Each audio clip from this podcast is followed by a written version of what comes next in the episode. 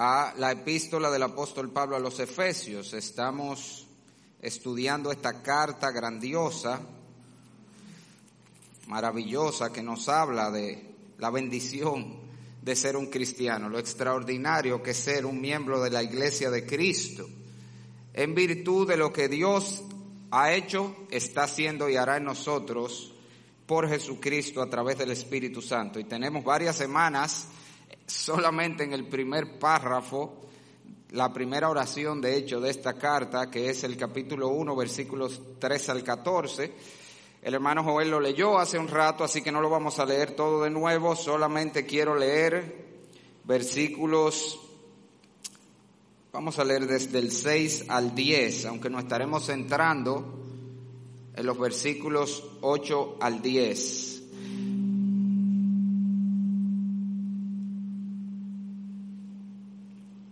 Voy a leer desde el versículo número 5, en realidad. En amor, habiéndonos predestinado para ser adoptados hijos suyos por medio de Jesucristo, según el puro afecto de su voluntad, para alabanza de la gloria de su gracia, con la cual nos hizo aceptos en el amado, en quien tenemos redención por su sangre, el perdón de pecados, según las riquezas de su gracia que hizo sobreabundar para con nosotros en toda sabiduría e inteligencia, dándonos a conocer el misterio de su voluntad, según su beneplácito, el cual se había propuesto en sí mismo de reunir todas las cosas en Cristo en la dispensación del cumplimiento de los tiempos, así las que están en los cielos como las que están en la tierra. Vamos a orar. Padre bueno.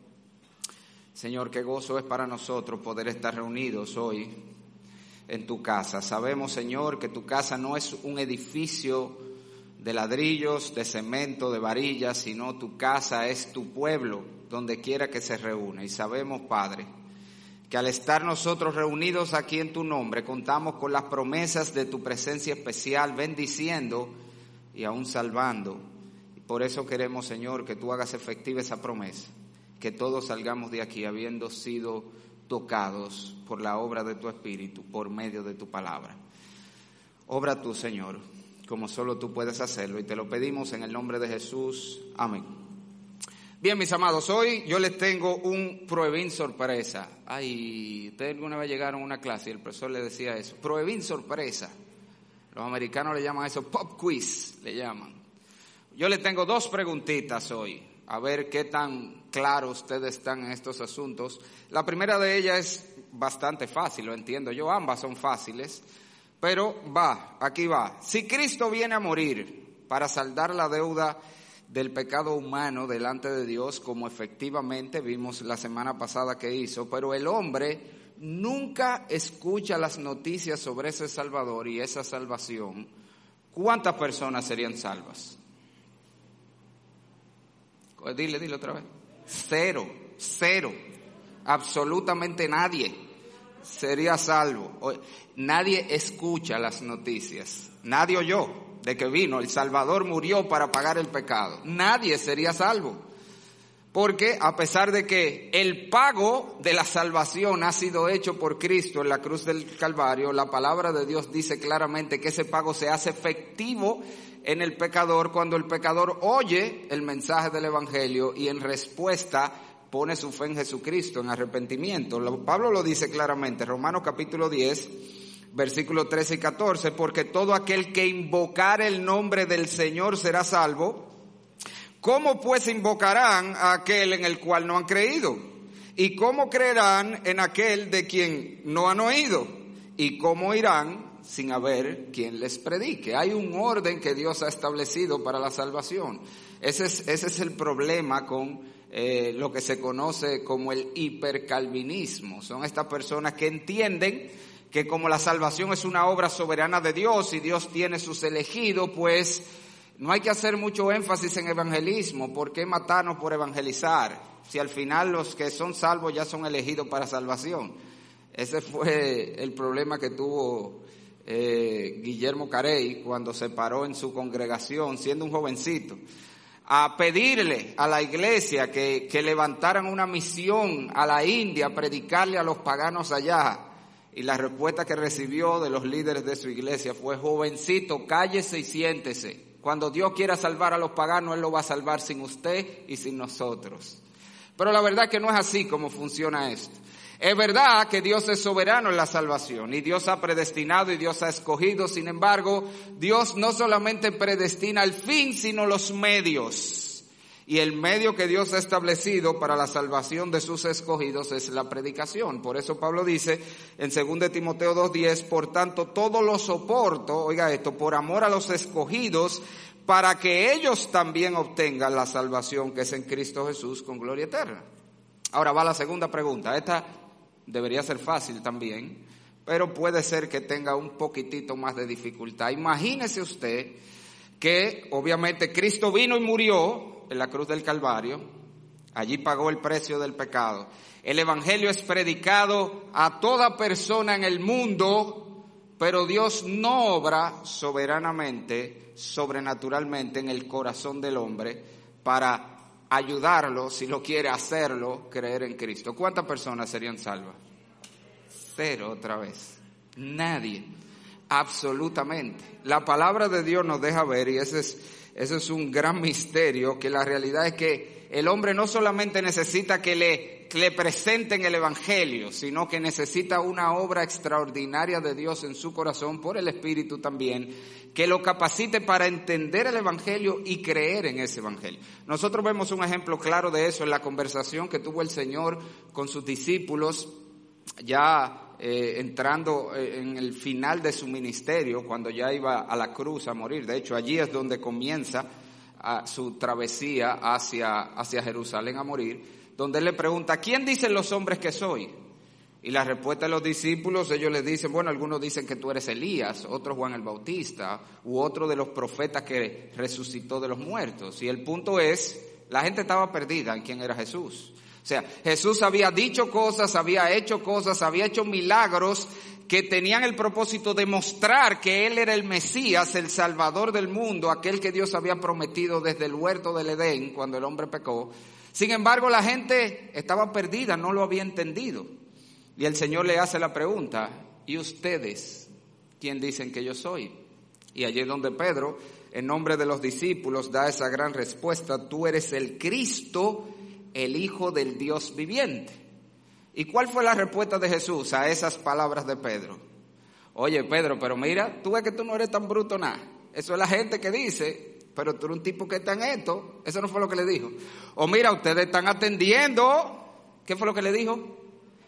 Bienaventurado eres, Simón, hijo de Jonás, porque eso que tú acabas de decir no te lo reveló carne ni sangre, sino mi Padre que está en los cielos. Si Dios no hubiera obrado en los discípulos para que ellos entendieran y vieran que Jesucristo era, que Jesús era el Cristo, el Salvador prometido, ellos estarían tan perdidos como los demás.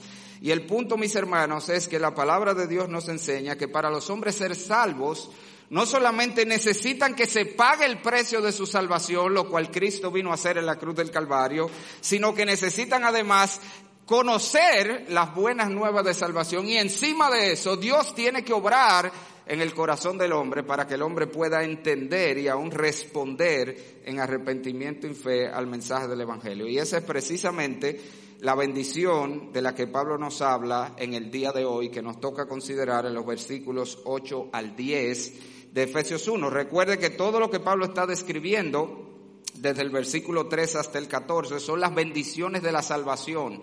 Esas bendiciones que son exclusivas de los creyentes del, del, pueblo de Dios y hasta ahora nosotros hemos visto tres grandes bendiciones que hemos recibido por gracia sobre los méritos de Cristo en la cruz. En el versículo 4 vimos que nos escogió, nos señaló, handpicked us, dicen los americanos así, de toda la humanidad perdida para que nosotros fuésemos receptores de esta salvación. En los versículos 5 y 6 vimos que nos predestinó para ser adoptados sus hijos.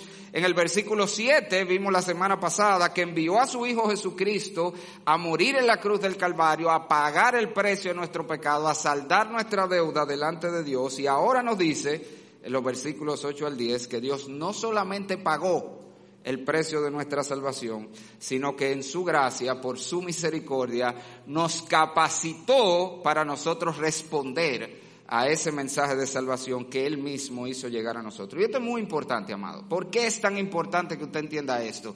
Porque Dios, mis amados hermanos, no está desde el cielo con una caña de pescar esperando a ver si alguien pica. Deja ver si se va a salvar alguno. Deja ver si alguien muerde el anzuelo del Evangelio y yo lo logro salvar. No, hermanos. La salvación está completamente en manos de Dios. Y todo lo que Dios escogió, todo lo que Dios predestinó y todo por lo que Cristo murió, todos absolutamente serán salvos. Todos serán salvos. ¿Usted me oyó? Ninguno se va a perder. Porque Dios mismo se va a asegurar que lo sean. ¿Cómo? Dios se va a asegurar que le lleguen las buenas noticias de salvación en Cristo Jesús. Y Dios se va a asegurar que ellos entiendan esas noticias y que puedan responder eficazmente a ese mensaje de salvación. Y eso básicamente es lo que el apóstol Pablo nos está diciendo en los versículos 8 al 10. Él nos está dejando ver allí cómo Dios hizo sobreabundar su gracia en nosotros, dándonos a conocer el Evangelio y capacitándonos para responder el Evangelio. Así que ese es el mensaje de hoy. Podemos cerrar nuestra Biblia e irnos, ¿verdad que sí? Pues el mensaje. Si tú eres creyente hoy, tú eres creyente no solo porque Cristo murió, sino porque Dios te mandó a alguien con el Evangelio y Dios te capacitó para creer y responder al Evangelio. Pero como ustedes saben que yo no lo voy a dejar ir tan fácil ni tan rápido, ¿verdad? Vamos a desempacar esos versículos en el día de hoy. Le advierto, hoy no vamos a seguir el formato tradicional de puntos que le doy al principio y lo vamos desglosando, sino que vamos a ver las ideas que el pasaje tiene. Eso es un pasaje sumamente complejo porque está bien compacto lo que él nos dice allí. Y para entender las ideas de ese pasaje tenemos que ir enfatizando ciertas palabras claves que hay en él. Por ejemplo, la primera palabra que tenemos que conocer y entender para entender estos versículos es esa palabra misterio. Fíjese que en el versículo 9 Pablo dice allí que parte de la bendición de Dios en nosotros los creyentes es que nos dio a conocer el misterio de su voluntad. ¿Qué es un misterio? Bueno, cuando nosotros pensamos en un misterio hoy, la manera como nosotros hablamos, generalmente nos referimos a algo que no tiene explicación lógica o racional, o por lo menos nosotros no se la vemos, o algo que no entendemos o que no sabemos. Esa es la manera como hablamos de algo un misterio, algo misterioso, algo extraño.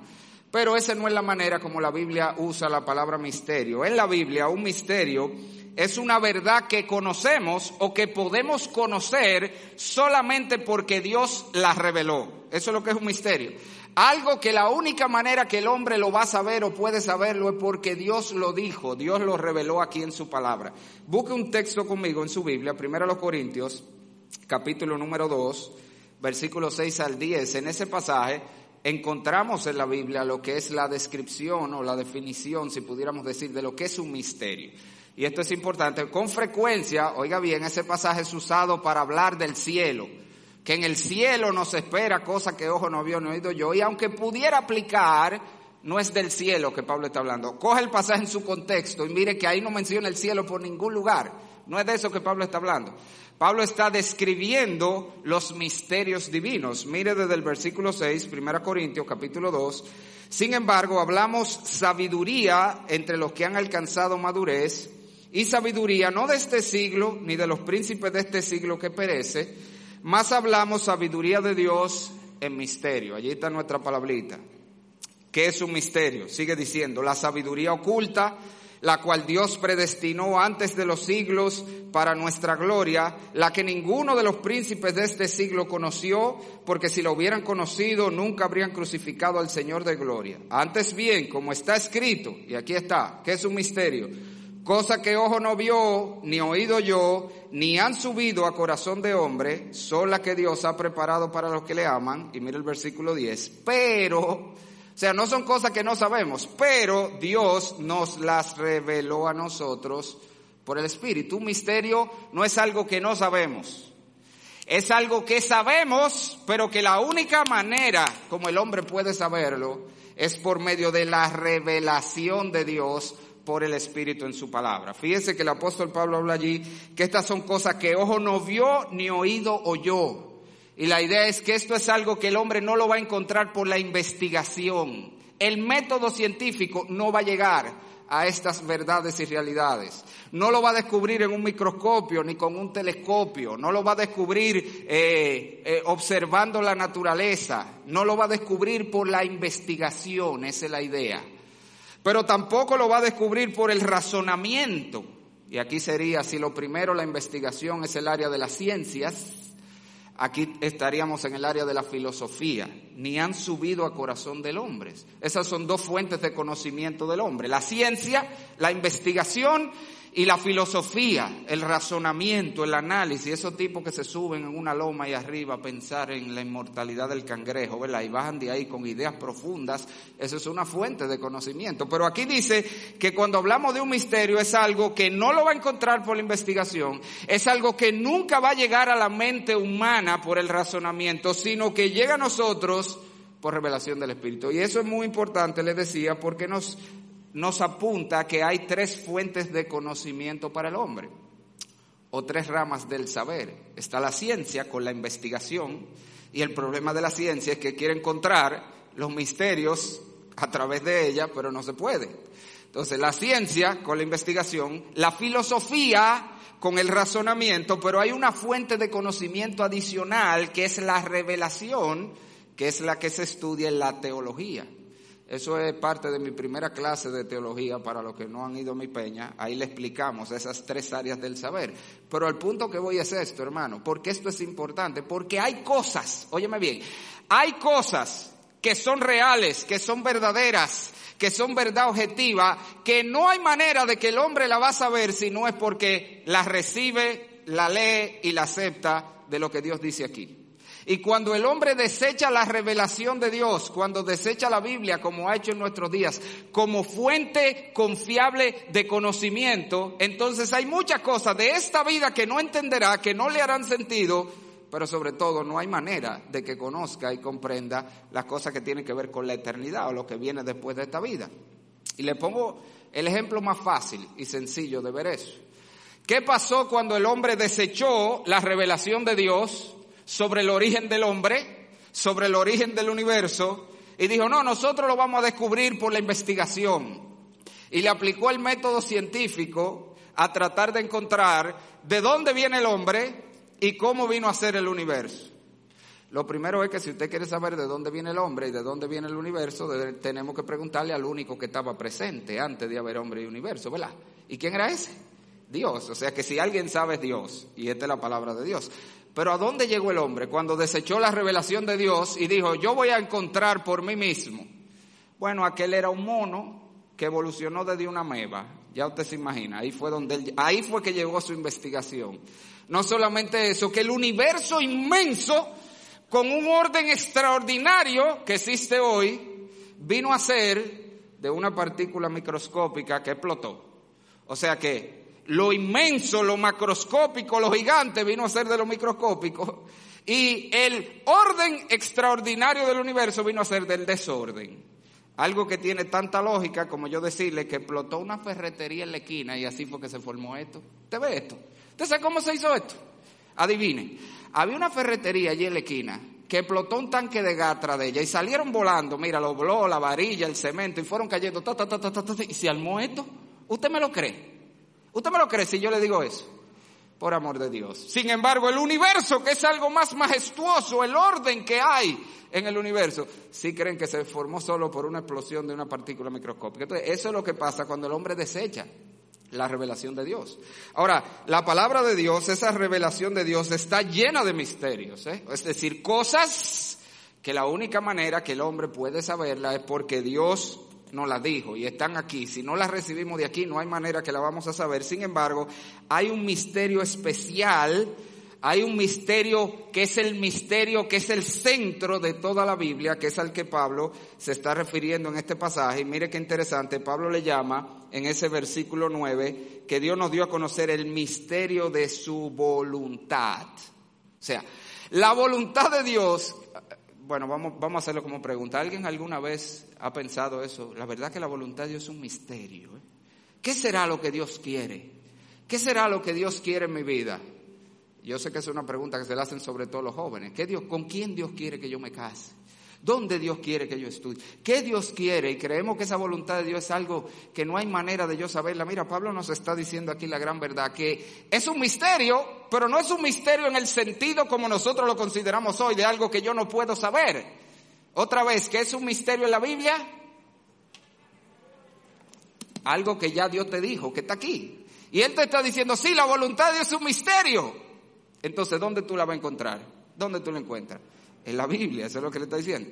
El misterio de su voluntad. Dios nos ha revelado cuál es su voluntad en la historia humana, pero de manera especial, de manera personal, para cada uno de nosotros. Y ese misterio, mira, si tú ves el versículo 10 otra vez conmigo, vamos a leer desde el 9, dándonos a conocer el misterio de su voluntad según su beneplácito, el cual se había propuesto en sí mismo, agárralo aquí, esta es la voluntad de Dios, esta es la voluntad de Dios, se había propuesto en sí mismo, versículo 10, de reunir todas las cosas en Cristo en la dispensación del cumplimiento de los tiempos, así las que están en los cielos como las que están en la tierra. El misterio de la voluntad de Dios, el misterio central de la Biblia es que Dios se propuso reunir todas las cosas en Cristo. Ahora, ¿qué significa eso? Bueno, lo más elemental que tenemos que sacar de allí es que la voluntad de Dios, el misterio de su voluntad tiene que ver con la persona de Jesucristo. ¿Usted lo vio? Dice ahí que su, el misterio de su voluntad es reunir todas las cosas en Cristo. ¿Y por qué eso es importante? Otra vez, porque el hombre de este mundo no le haya sentido a la vida. ¿Por qué no le hayamos sentido a la historia? ¿Por qué mucha gente anda perdida en su vida sin saber qué hacer? Porque estamos dejando fuera el elemento clave para entender la voluntad de Dios, para entender el propósito de Dios. Ese elemento es una persona, es Jesucristo. Eso es lo que le está diciendo. La vida, si lo quiere en términos más sencillos, se trata de Jesucristo, joven. ¿Con quién tú te vas a casar? Se trata de Jesucristo primero. ¿Qué tú vas a estudiar? Se trata de Jesucristo, porque todo en la vida se trata de Jesucristo.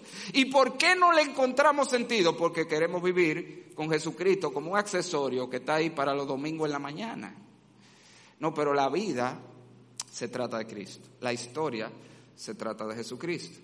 El apóstol Pablo lo dice en Colosenses cuando nos dice que todas las cosas fueron hechas por Él y para Él. Así que el propósito de Dios en tu vida, joven, tiene que ver con Jesucristo. Eso es lo primero. Y no solamente joven, todos nosotros. La voluntad de Dios tiene que ver, eso es lo más importante, con Jesucristo, pero eso no solamente a nivel personal, sino a nivel macroscópico, a nivel de la historia humana, que Pablo también hace referencia a eso. Cuando él habla allí Leo otra vez versículo 10 de reunir todas las cosas en Cristo en la dispensación del cumplimiento de los tiempos, así las que están en los cielos como las que están en la tierra. Esa palabra dispensación es administrar, administración, esa es la idea.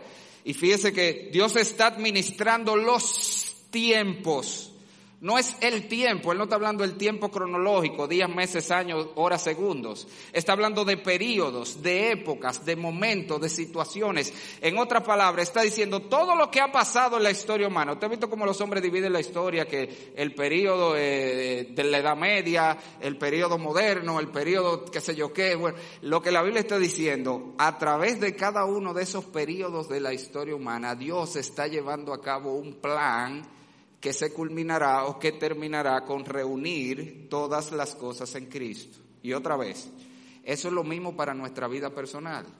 Lo que él está diciendo es que todo lo que pasa en tu vida, sin excepción, todos los momentos, esos son los tiempos, los buenos momentos y los malos momentos, los días buenos y los días malos, no ocurren de manera aleatoria ni al azar, como nada en la historia humana ha ocurrido de manera aleatoria o al azar. Dios no le entregó la historia a los hombres y le dijo hagan lo que usted quiera, no, Dios va dirigiendo la historia, Dios va dirigiendo tu historia, la historia de tu vida, con un propósito, otra vez, y ese propósito es reunir todas las cosas en Cristo. Pero seguimos con la duda. ¿Y qué es eso de reunir todas las cosas en Cristo? Hay que entender esa palabrita reunir. Esa palabra, a pesar de que es muy común en español, la que se usa en el original es una palabra muy especial, una palabra compleja. De hecho, solamente se usa dos veces en toda la Biblia, aquí en Romanos, en otro pasaje. Y esa palabra reunir tiene que ver con restaurar algo que se rompió. Agarrar los pedazos de algo y volver a unirlo en una sola pieza. Le voy a dar una ilustración, a ver si usted entiende. Quizá a usted le pasó eso. Usted sabe que antes se usaban mucho los adornos de cerámica. ¿Quién se acuerda? Hubo una época donde eso era muy de moda. Mucho adorno de cerámica en la casa. Bueno, en mi casa había una mesita de centro, por supuesto, en la sala, con muchos adornos de cerámica y por eso había una regla en mi casa. No se puede jugar con pelota en la sala para que no rompan la cerámica. Pero muchacho, al fin, ¿qué usted cree que yo hice una vez? Pues yo agarré con mi pelota, en vez de yo vivía en una tercera, para yo tener que bajar a jugar con la pelota, me puse a jugar con ella en la sala. ¿Y qué pasó? Trintún le di entonces a la cerámica favorita de mi mamá. Prepra rota como en 17 pedazos los sudores de una vez, yo como muchacho, y ahora. Y dije, ya yo sé lo que yo voy a hacer, yo la voy a pegar y la voy a armar. Pero tampoco tenía con qué pegarla, así que tuve la brillante idea de coger un esmalte de uña de mi mamá. ¿Usted llegó a pegar alguna vez con, con, usted con esmalte de uña? Y le cogí, adivine cuál, el esmalte de uña favorito de mi mamá. Y agarré a pegar la cerámica y se pegó, aunque usted no lo crea, pero obviamente parecía Frankenstein. Bueno, para no hacerle la historia larga, cuando mi mamá llegó me dio dos pelas, una por jugar con la pelota y romper la cerámica y otra por gastarle su esmalte de uña favorito.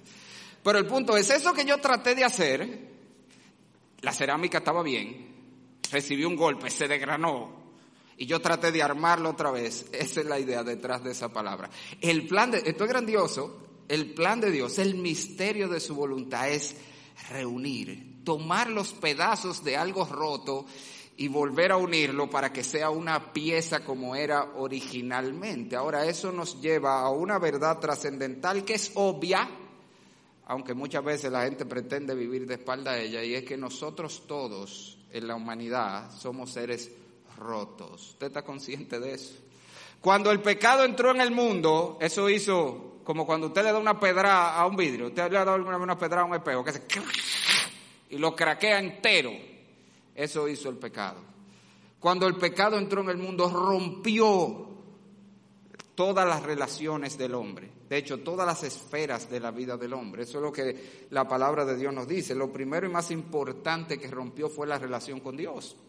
Por eso nosotros que vemos que en Génesis 3, Adán se paseaba libremente al aire del día con el Señor y hablaba con el Señor, pero desde el mismo momento que peca, ¿qué hace Adán? Se esconde de Dios, temeroso de Dios. Rompió la relación con Dios. Eso también se ve en el hecho de que Dios lo saca del huerto del Edén, que era el lugar de comunión íntima de Adán con Dios. Pero no solamente rompió la relación de Adán con Dios, desde ese momento todos los hombres nacemos con una relación rota con Dios, nacemos en pecado, dice la Biblia, somos concebidos en pecado, somos pecadores de nacimiento. Como les he dicho muchas veces, el hombre no es pecador porque peca, señores. El hombre peca, ¿por qué? Porque es pecador. ¿Usted entendió eso? No es cuando tú pecas que te convertiste en pecador. No, no, es que tú pecas porque eres pecador. Nacemos pecadores. La mata de naranja no es de naranja porque da naranja. Ella da naranja porque es de naranja. Eso es lo que lleva en su naturaleza. Y eso es lo que pasa con el ser humano. El hombre nace pecador, dice la Biblia. Somos concebidos pecadores. Se apartaron, dice el salmista, diciendo mentira desde la matriz. Él no aprendió a ser mentiroso después, eso lo traemos los genes. Y por eso todos nacemos separados de Dios, eso es lo que dice la Biblia. Por naturaleza el pecado ha hecho separación entre nosotros y Dios. Eso es lo que la Biblia se conoce como la muerte espiritual. El hombre está separado de Dios y he aquí el problema, que si llega el momento de la muerte física, el momento donde su alma y su cuerpo son separados, entonces esa separación que hay entre él y Dios se hace perpetua, se hace para siempre, se hace eterna que es lo que se conoce como la muerte eterna en la Biblia. El infierno donde el hombre quedará excluido de la gloria de Cristo y de su poder, dice la Escritura. Ese es el problema del ser humano. Nacemos separados de Dios y a menos que restauremos la relación con Dios, a menos que busquemos la manera de saldar la deuda de nuestro pecado, lo cual solamente puede ser hecho en Cristo, entonces el hombre si pasa de este mundo sin resolver el problema del pecado, queda condenado por la eternidad, separado de Dios para siempre. Pero el pecado no solamente rompió la relación del hombre con Dios, el pecado rompió la relación y la armonía del hombre consigo mismo. Por eso es que vemos en Génesis 3 que cuando Adán peca es que por primera vez empieza a sentir temor y culpa y vergüenza. Todos los trastornos emocionales con los que nosotros lidiamos, la depresión, la ansiedad, el miedo, la culpa, la vergüenza, todo tiene su raíz en el pecado, es porque somos pecadores, que estamos rotos por dentro nosotros también y batallamos con nuestra mente y todo ese tipo de cosas. Pero el pecado también rompió la armonía de los hombres con otras personas. Y lo vemos en Génesis 3, como Dios anuncia el conflicto del matrimonio, el deseo de la mujer sería para su marido y él se enseñorearía de ella. Vemos en Génesis 4 los dos primeros hijos, aparentemente de Adán y Eva, el mayor mató al menor. Vemos los conflictos humanos, todos tienen su raíz en el pecado. Rompió la relación de los hombres con sus semejantes, rompió incluso el pecado la relación del hombre con el resto de la creación. Dios le dijo, espinos y cardo te producirá la tierra. La tierra tratará de agredirte, Adán, esa es la idea aunque usted no lo crea, la razón por la que tenemos tsunami y tenemos eh, eh, ciclones y tenemos terremotos y tenemos animales venenosos y animales salvajes que nos quieren comer es por el pecado. Y el punto es que el pecado rompió todo cuando entró el mundo. Pero aquí están las buenas noticias.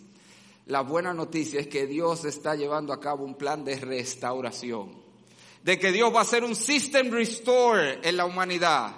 ¿De alguna vez se le ha dañado el Windows? Que no funciona y está dañado y no funciona. ¿Y cuál es la opción que te dicen? Tú vas y le dices System Restore, vamos a devolverlo al original, vamos a darle que resete y borre todo. Dios está llevando a cabo algo similar. Dios se ha propuesto, esto es grandioso, volver a restaurar la humanidad caída, la humanidad perdida. Señor, eso son buenas noticias. Porque cuando usted agarra el periódico, cualquier periódico, sea físico o digital, lo único que usted ve son líos que se cayó un avión y se murieron nueve, que atracaron por allí, que asaltaron en tal sitio, que un terremoto en tal lado, entre tantas malas noticias, agarre cualquier periódico y los obituarios, un reguero, y noticias de divorcio.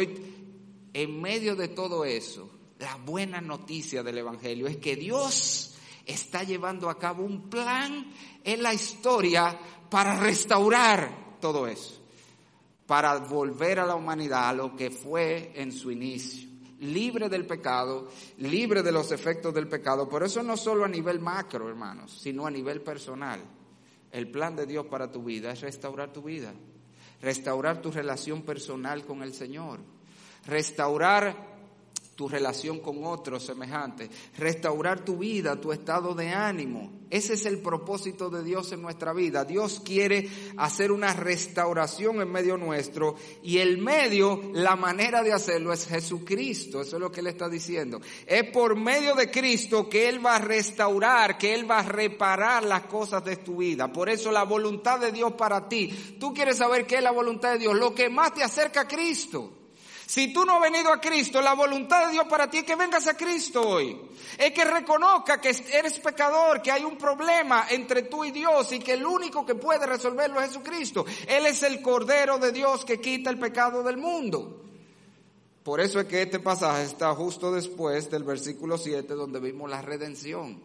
Cristo nos redimió pagó el precio del pecado para librarnos de la condenación y de todos los efectos del pecado. Y entonces Pablo nos dice, Él nos dio a conocer ese misterio, que en Cristo tú puedes ser perdonado, pero que en Cristo tú puedes ser restaurado que en Cristo tú puedes ser ayudado a lidiar con tu depresión, con tu trastorno de ansiedad, con tu problema de cualquier tipo, con tu culpa, con tu vergüenza. En Cristo puedes ser restaurado, puedes ser ayudado a lidiar eso, porque esa es una restauración que comienza aquí, aunque se completará en la glorificación cuando el Señor venga.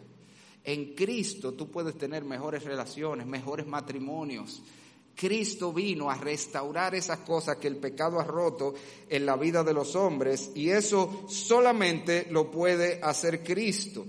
El plan y propósito de Dios entonces con todo lo que pasa en tu vida de manera personal. Y aunque usted no lo crea, con todo lo que pasa en la historia, señores, el COVID no ha sido un accidente. Ni nada de lo que pasa en el mundo es un accidente, es parte del plan de Dios para un día traer a Cristo a restaurar todas las cosas y a instaurar un reino donde todo será perfecto como debió de ser. Ahora fíjese que Pablo le llama a eso el misterio de la voluntad de Dios. ¿Por qué es un misterio? Porque la única manera que nosotros vamos a ver eso es aquí. ¿A quién se le iba a ocurrir sentado en una loma allá arriba? o mirándolo en qué microscopio o en qué telescopio o, o investigando dónde el hombre iba a saber que lo que puede restaurar la vida tuya de manera personal, que la única esperanza para este mundo se arregle, está en un hombre que murió como un criminal hace dos mil años. Es un hombre que murió como un criminal hace dos mil años. Lo mataron como un criminal en una cruz, la muerte de los criminales. Pero esa, esa, esa es la única manera de saberlo, es porque Dios nos lo reveló aquí, que ese en ese que murió allí, ese es el Cordero de Dios que quita el pecado del mundo y es a través de él que tu vida personal puede ser restaurada y que un día este mundo va a ser lo que debe ser. Es a través de Cristo Jesús. Y Pablo está celebrando aquí el hecho de que Dios nos dio a conocer ese misterio. Dios nos dejó su palabra para que conociéramos lo quién es Cristo, lo que Cristo puede hacer en tu vida personal, cómo puede cambiar tu vida, cómo puede restaurar tu vida, incluso cómo va a restaurar la historia, porque para eso que tenemos Apocalipsis ahí donde Él nos dice cómo Él va a consumar ese plan, donde al final todo será restaurado y Cristo estará allá arriba. Ese es el misterio y su voluntad aquí. Dios tiene el plan para tu vida personal aquí. Dios tiene el plan para la historia aquí. Pablo está dando gracias a Dios que nos dio a conocer ese plan, porque si no nos lo hubiera dado a conocer, señores, ustedes saben qué estaríamos aquí en esta islita, bailando el areito y fumando la coba todavía, porque esa era la religión de los taínos aquí, hasta que trajeron el Evangelio como sea que llegó inicialmente, por lo menos la versión que llegó. Pero el punto es que Dios nos da a conocer ese misterio de su voluntad, pero no solamente a nivel macro cuando nos da su palabra. El énfasis de Pablo en este pasaje es de manera personal. Lo que él está diciendo, hermano, yo no sé si tú estás entendiendo. Fíjese que él está hablando de manera personal. Dios te eligió a ti, te predestinó para ser tu hijo. Cristo murió para salvarte a ti. A ti te dio a conocer el misterio de su voluntad. No fue casualidad. El día que tú oíste el Evangelio y creíste en él, no fue casualidad, hermano. Eso era parte de un plan. Dios lo, lo estableció así. Dios movió cielos y tierra para que pasara así. De la misma manera que él movió, puso un emperador a tirar un edicto sobre el mundo para que su hijo naciera donde tenía que nacer el Salvador. Asimismo, Dios mueve cielo y tierra para que el Evangelio llegue a sus escogidos, hermano. Y yo no sé si tú te has percatado de eso, pero yo pienso en mi, mi propia experiencia de conversión. Las cosas que Dios armó, mire, eso fue una cosa increíble. Todas las cosas que se conjugaron en ese momento específico de mi vida, cómo Dios movió tantas cosas para que yo conociera el Evangelio a la edad de 13 años, por primera vez, nunca me habían predicado. Yo nunca había visto ni una Biblia, yo creo, hasta los 13 años, cuando me predicaron el Evangelio. Pero yo veo todas las cosas que Dios movió, incluso personas que Dios la puso en situaciones específicas, y yo me asombro. Es un milagro, la conversión nuestra es un milagro en todos los sentidos. Hasta que te llegara el Evangelio es una manera asombrosa, es parte de un plan asombroso de Dios. Y lo mismo pasa con cualquiera que puede estar aquí que nos visita. Oye, no es casualidad que tú llegaste aquí hoy. Sí, yo sé que fulano me invitó y él tiene tanto insistiéndome. Y ya yo, para quitármelo de encima, si usted supiera la gente que está aquí sentada, que fue así que llegaron. Ya, para quitármelo de encima déjame ir porque me vive invitando para su iglesia, ya para que no me invite más, voy ahí. Pregúntele a Luis Valdera cómo fue que él se fue así. El jefe ahí con un ataque, y así hay muchos que yo conozco. Pero un día, eh, Luis Valdera que le haga la historia, el jefe le dijo, porque él tenía unos juegos, era de softball. Tú hoy no tienes softball, tú este domingo no tienes softball, porque esa liga no, no va a funcionar. Vamos este domingo. Y él dice, vamos a quitarme a este hombre de arriba. Vamos ahí. Y ese día vino a Cristo. Dios va a mover lo que tenga que mover para que el Evangelio llegue a sus escogidos, para que oigan el mensaje de salvación. Pero he aquí lo más grandioso. No solamente Dios va a mover, a obrar extraordinariamente para hacer llegar estas buenas noticias de que en Cristo podemos ser salvos, de que en Cristo podemos ser restaurados, sino que Pablo nos dice que Dios, luego que nos hace llegar ese mensaje, ese mismo Dios es el que va a obrar en el corazón de sus escogidos para que respondan, para que entiendan el mensaje del Evangelio. Y esa es la idea cuando Él nos dice el versículo 8, mira el versículo 8 de Efesios 1, que Dios hizo sobreabundar, y está hablando de su gracia, la hizo sobreabundar para con nosotros en toda sabiduría e inteligencia, dándonos a conocer el misterio de su voluntad. Cuando dice ahí que hizo sobreabundar sabiduría e inteligencia, no quiere decir que cuando tú te convertiste tu IQ subió, o que mira, eh, ese examen que yo no podía pasar, ahora sí lo voy a poder pasar porque me convertí. Puede ser que si le pidas gracia a Dios y estudias, lo puedas pasar con la ayuda del Señor. Sí, porque a mí vino un muchacho y nos dijo, Pastor Lore, que tengo un examen durísimo mañana. Y estudiaste. No, no he estudiado nada. Y entonces, ¿qué es lo que tú quieres que yo ore? Pues yo puedo orar que Dios te ayude a recordar lo que estudiaste, pero te lo va a dar por revelación, ¿verdad? Desde el Espíritu Santo te va a soplar la respuesta. Si no, no, pero el punto es que cuando él habla allí de sabiduría e inteligencia, está hablando precisamente de esas operaciones del Espíritu que nos capacitan para entender el Evangelio y responder. ¿Usted está consciente que el hombre natural no entiende el Evangelio? No importa lo sencillo, lo fácil que es. De hecho, Pablo lo dice en 1 Corintios 2.14. Recuerde que en 1 Corintios 2 fue que veníamos hablando del misterio, ¿eh? los misterios divinos, esa cosa que ojo no vio ni oído yo, pero que Dios nos reveló. Y en ese mismo contexto de eso que está hablando, dice él, pero el hombre natural no percibe las cosas que son del Espíritu de Dios, porque para él son locura y agarreto y no las puede entender, porque se han de discernir espiritualmente. No hay una cosa más sencilla que el Evangelio. El Evangelio es sencillo, señores, somos pecadores, todos sin excepción. Y lo que merece el pecador es el infierno, la condenación, sin excepción todos. Y hay un solo Salvador, un solo que puede lograr el perdón del pecado de los hombres, que es Cristo Jesús de la cruz del Calvario. Y cuando tú clamas a Cristo y le recibes como Señor y Salvador, eres salvo, eres perdonado. Eso es tan sencillo, pero el hombre no lo entiende. El hombre siempre comienza. Yo recuerdo, nosotros teníamos una señora que ayudaba allá en la casa, con los quehaceres de la casa, y en cada oportunidad que yo veía le predicaba el Evangelio a la doña. Otra vez, de la manera más sencilla posible. Somos pecadores. Tú sabes que todos hemos pecado. Y la Biblia dice, mira aquí, la paga del pecado es muerte. El alma que pecare morirá. El hombre está condenado por su pecado. Y hay un solo Salvador, un solo mediador entre Dios y... Sencillo. Y después, siempre, pero siempre la misma respuesta me daba la señora. Siempre.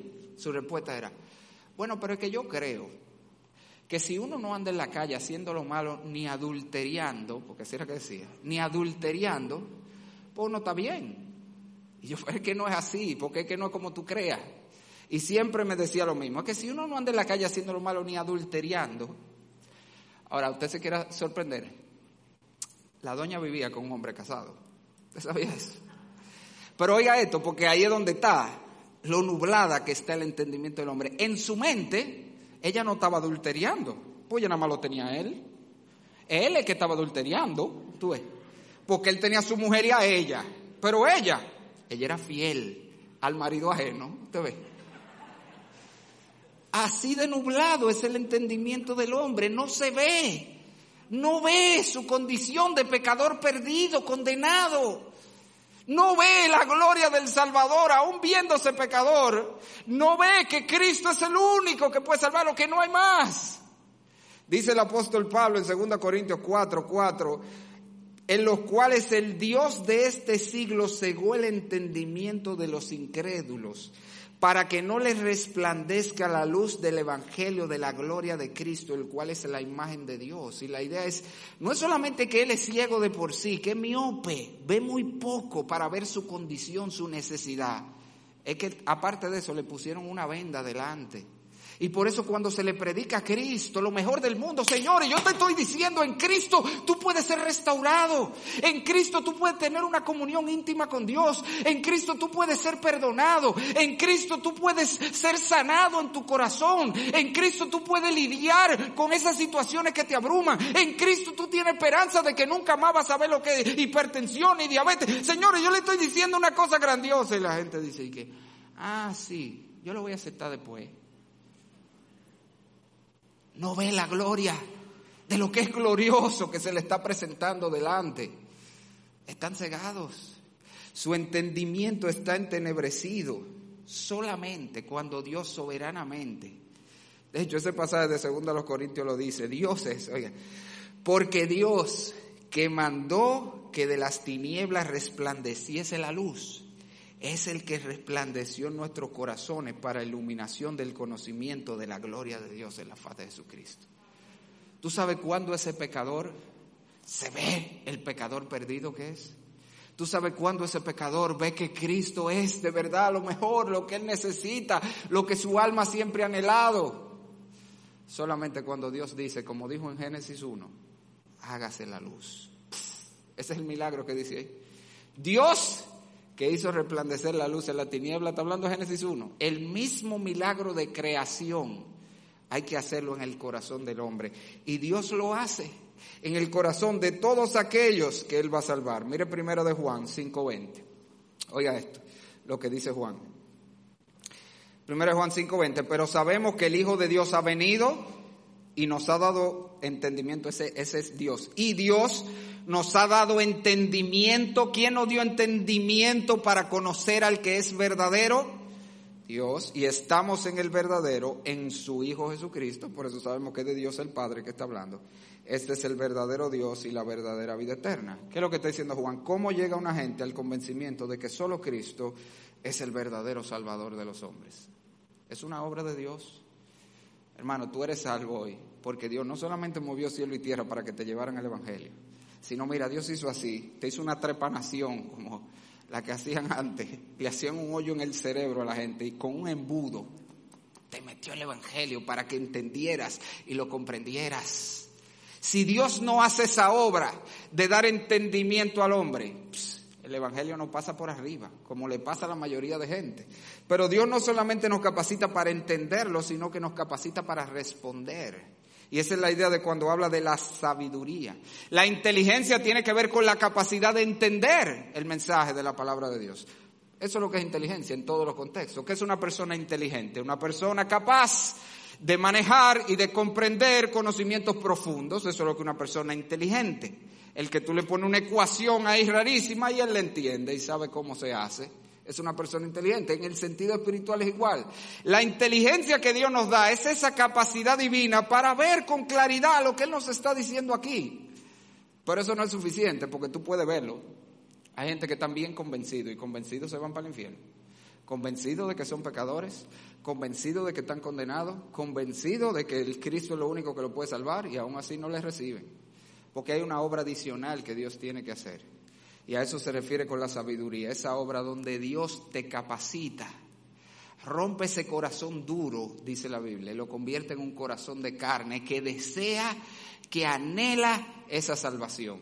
Y es así como el hombre viene a Cristo. Pablo dice en Romanos 8, 7 al 8, por cuanto los designios de la carne son enemistad contra Dios, porque no se sujetan, oye, no se sujetan a la ley de Dios, ni tampoco pueden y los que viven según la carne no pueden agradar a Dios. Se está diciendo, el hombre natural no puede responder a la palabra. Él no quiere, ojo, él no quiere. Porque no es un asunto de que, ay, el pobre, que él no puede. No, él no quiere. Por eso empieza por ahí. Él no quiere. Pero aunque quisiera, no puede. Este es un hombre que está muerto espiritualmente. Dios tiene que no solamente abrirnos el entendimiento, sino capacitarnos, darnos la capacidad en nuestro corazón para poder responder a ese llamamiento y por eso dice la Biblia, por ejemplo, en Filipenses 1:29, porque a vosotros os es concedido a causa de Cristo, no solo que creáis en Él, sino que padezcáis por Él. Hechos 14, 27, y habiendo llegado y reunido a la iglesia, refirieron cuán grandes cosas había hecho Dios con ellos y cómo había abierto la puerta de la fe a los gentiles. Dios tiene que abrir el entendimiento y capacitar ese corazón para responder. Así que hermano, tú sabes la razón por la que tú creíste un día y eres salvo. Sí, porque tú eres muy inteligente. No, Dios te hizo inteligente. Dios movió cielo y tierra para llevarte el Evangelio. Y en ese momento, el día que Él había destinado para salvarte, en ese momento te quitó la venda, te abrió los ojos, tú te viste como un pecador perdido, Viste a Cristo como ese glorioso Salvador, como lo que tu alma anhela y necesita, y viniste a Él. Pero todo fue una obra de Dios. Y por eso que Pablo está aquí alabando a Dios en este pasaje. Hermano, nuestra salvación es completamente una obra de Dios, completamente una obra de Dios. Eso no quiere decir que nosotros no tenemos una parte, lo vamos a ver más abajo, cuando lleguemos al versículo 13, donde él dice, ustedes oyeron la palabra y ustedes creyeron él. Dios no cree por nadie, somos nosotros que creemos pero siempre nuestro actuar sigue al de Dios o la obra de Dios precede la nuestra. La salvación es una obra de Dios en nosotros y por eso nosotros nos gozamos. Mire gente que esto le preocupa. Ah, ¿Cómo así entonces, hermano? Por eso es un motivo de gozo, porque tú sabes que tú le puedes orar a Dios por esos familiares tuyos que rechazan el Evangelio, Señor, ábrele el entendimiento. Porque si dependiera de ellos, ahí hay problema. Pero depende de Dios. Así que tú le puedes orar por tus hijos, por tus nietos, por tu familiar en la carne y decirle, Señor, como tú un día lo hiciste conmigo, ábrele los ojos. Que le caigan las escamas como le cayeron a Pablo y puedan ver la gloria de Cristo. Hazlo, Señor. Pero mi amigo, eso también aplica a ti. Tú dices, mire, yo estoy sentado aquí, usted está diciendo todo esto y esto no me hace sentido. Dile a Dios. Dile, Señor, ábreme los ojos. Si esto es verdad, eso que, todo eso que ese hombre ha dicho ahí, déjame verlo. Ábreme los ojos a mí también. Porque si tú le pides a Dios, Él lo va a hacer. El Señor dice que el que busca haya y el que pide recibe. Y está hablando precisamente de la operación del Espíritu allí. Dios le dará el Espíritu a los que lo piden. Eso es lo que yo le digo a la gente que está esperando siempre. No, yo estoy esperando que Dios me llame. Yo por, por teléfono, que tú, le, le mandaste el número por lo menos. No, no, llámalo tú. Dile tú, Señor, Señor, sálvame, Señor, ábreme los ojos, Señor, haz algo en mí como tú lo hiciste en esta gente. Pídele tú, porque si tú le pides, lo va a hacer. Es una obra de Dios, pero Él no rechaza al que se la pide que la haga en Él. Hermanos, quiero concluir solo con este versículo, Colosenses 1.9, una aplicación para todos nosotros. Y hemos hablado de esa obra de Dios al darnos el conocimiento, la información, pero también la inteligencia, la capacidad de entenderlo y la sabiduría, la capacidad de, de ponerlo en práctica, de hacerlo.